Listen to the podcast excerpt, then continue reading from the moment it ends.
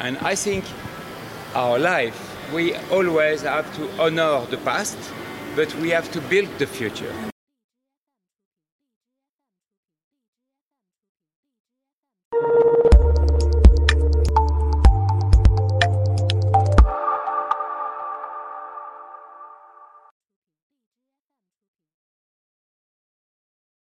Bonjour, je suis très heureux d'être ici.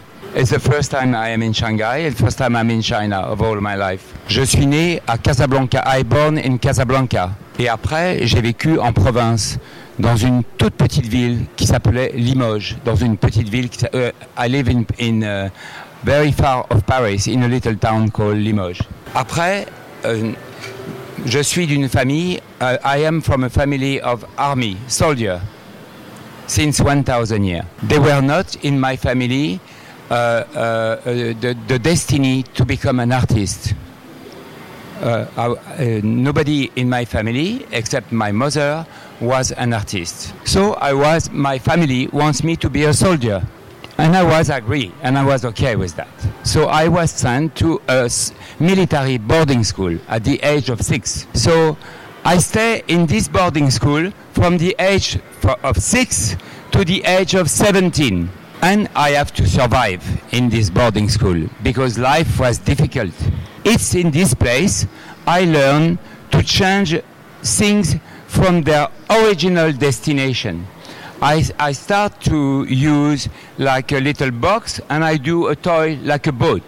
I create my imagination. I change everything, the little things I, ha- I have, I make it a treasure.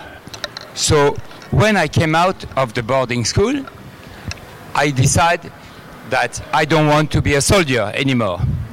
I want to be an artist. So, so, so the Jean-Charles Soldier, Jean-Charles Soldier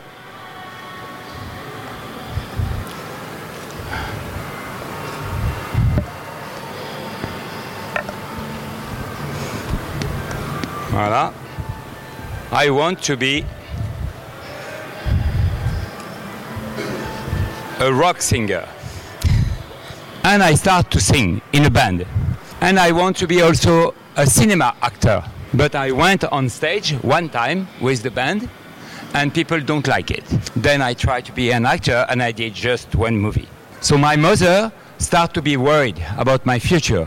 My mother started to be worried and she said, Jean-Charles, you have to work with me. And she has a little company of fashion. In my city of Limoges, there were an artist called Raoul Hausmann.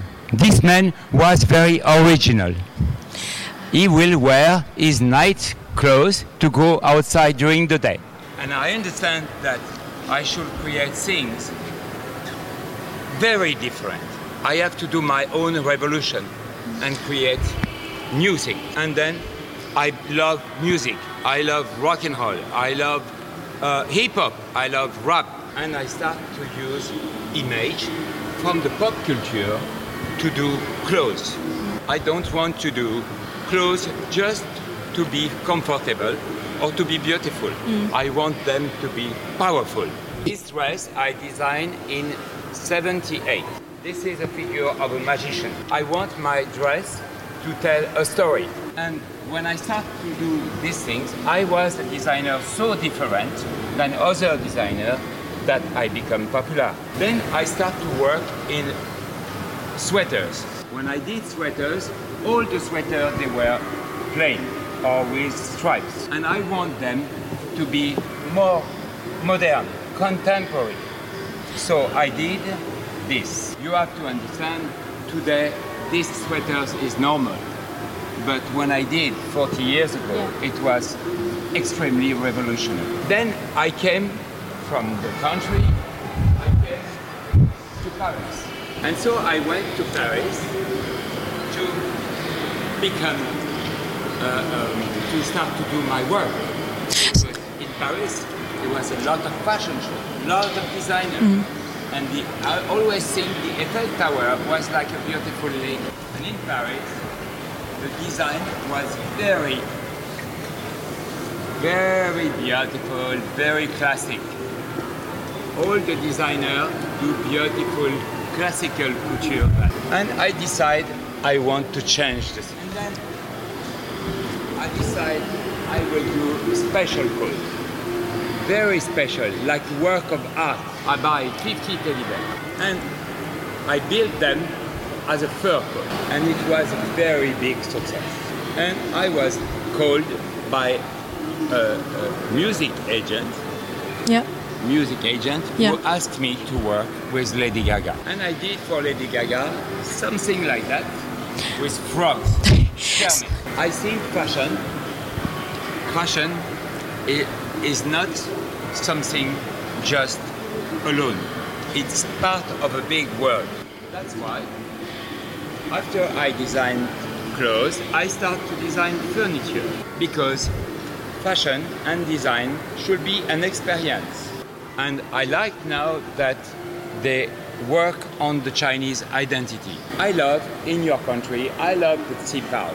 qipao is beautiful because it doesn't make women fragile. It makes them strong and very feminine. So now it's nine day I am in China.